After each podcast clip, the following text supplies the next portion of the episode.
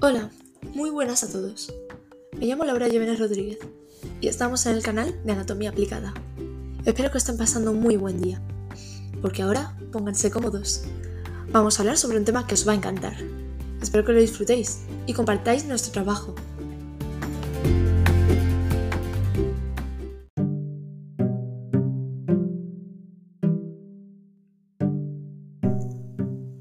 En este gran y nuevo podcast vamos a hablar sobre los análisis de orina. Todo el mundo en algún momento de nuestra vida nos hemos tenido que hacer uno, ya sea para una revisión o cualquier otra situación médica, grave o leve. Pero seguro, seguro, seguro que no sabéis la de información que nos puede dar esa simple muestra de nuestro cuerpo, pues les damos nuestros desechos.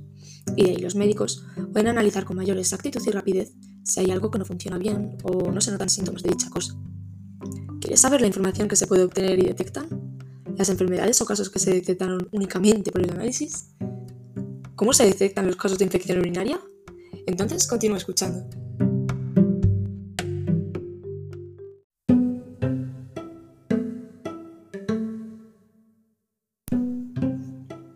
Respecto a la información que se puede obtener, el análisis de orina es una prueba común que se hace por varios motivos, pero sobre todo para evaluar la salud general. El análisis de orina puede ser parte de un examen médico de rutina, un control del embarazo o una preparación prequirúrgica. Primero, se hace un examen visual con el aspecto y olor de la orina. De seguido, realizamos una prueba con varilla, la cual nos indica valores como la acidez en pH, la concentración, las proteínas, el azúcar, las cetonas, la bilirrubina, etc. Y por último, se finaliza con un examen microscópico, estudiando los glóbulos blancos y rojos, las bacterias y los cristales formados por las sustancias químicas de la orina. Aunque con esto no obtenemos un diagnóstico definitivo, nos ayuda a al menos tener una idea del estado de salud general del paciente y también a su posible indicio de algunas enfermedades.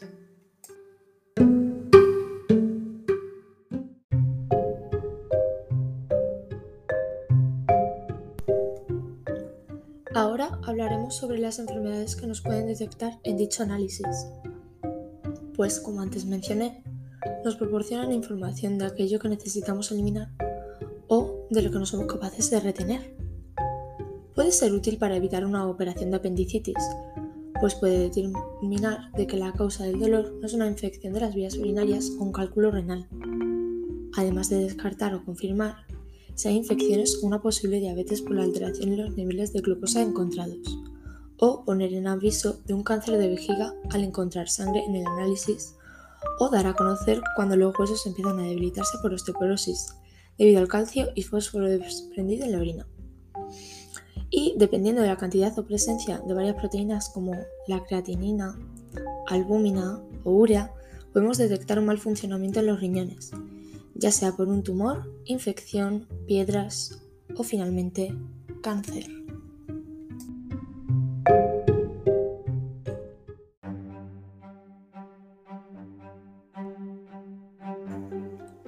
Si presentas picor, dolor y necesidad constante de ir al baño, quizás tienes una infección de orina. El análisis que se hará a continuación debe aportar suficientes elementos para saber cómo se produce y cómo se puede prevenir esta infección. Los síntomas más comunes son dolor al orinar o tener relaciones, presentar un color anormal, presencia de sangre, fiebre y escalofríos, o dolores en la espalda y en el costado.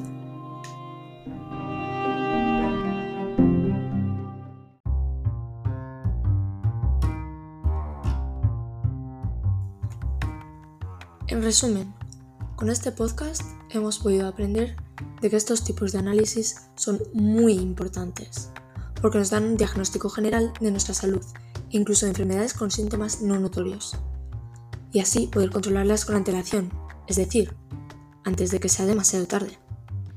También podremos asegurarnos con certeza de tener un correcto funcionamiento de nuestros riñones.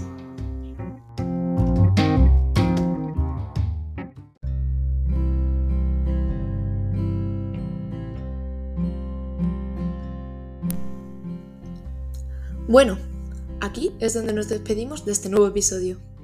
Espero que os haya gustado muchísimo y haya sido de gran utilidad toda esta información. Nos vemos en el siguiente capítulo. Un grato saludo y hasta pronto.